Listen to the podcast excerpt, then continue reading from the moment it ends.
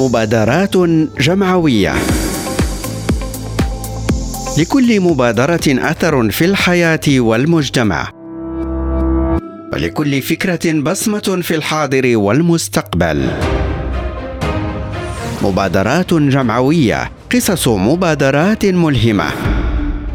مع عبد الرحمن الخدار يوميا على ريم راديو.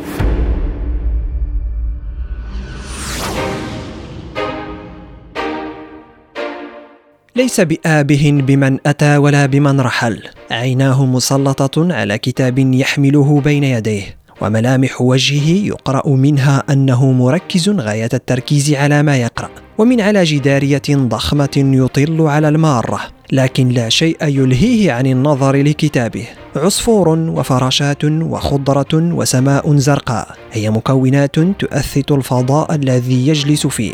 إنه الطفل المبادر كما يحلو للبعض أن يسميه. هذه الجدارية الضخمة التي يطل منها هذا الطفل جمعية مبادرة القراءة للجميع بجلميم هي التي أشرفت على إنجازها. والغاية من هذا الإنجاز هي التشجيع على القراءة وترسيخ قيمة المطالعة. ولادة فكرة رسم هذه الجدارية كان في مهرجان ودنون للقراءة وال والإبداع وذلك بعد نقاش بين مختلف المشاركين في فعاليات هذا المهرجان.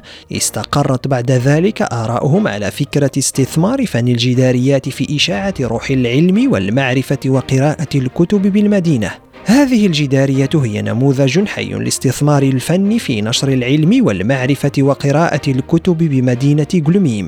رسم جدارية الطفل المبادر استغرق حوالي أسبوعين. فيهما حولت أنامل مبدعة لرسام شاب الفكرة إلى واقع. تجسد على شكل جدارية تذكر المارين بنبل ورقي فعل القراءة.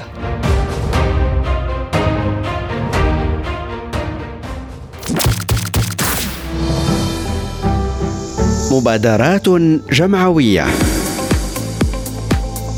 لكل مبادرة أثر في الحياة والمجتمع.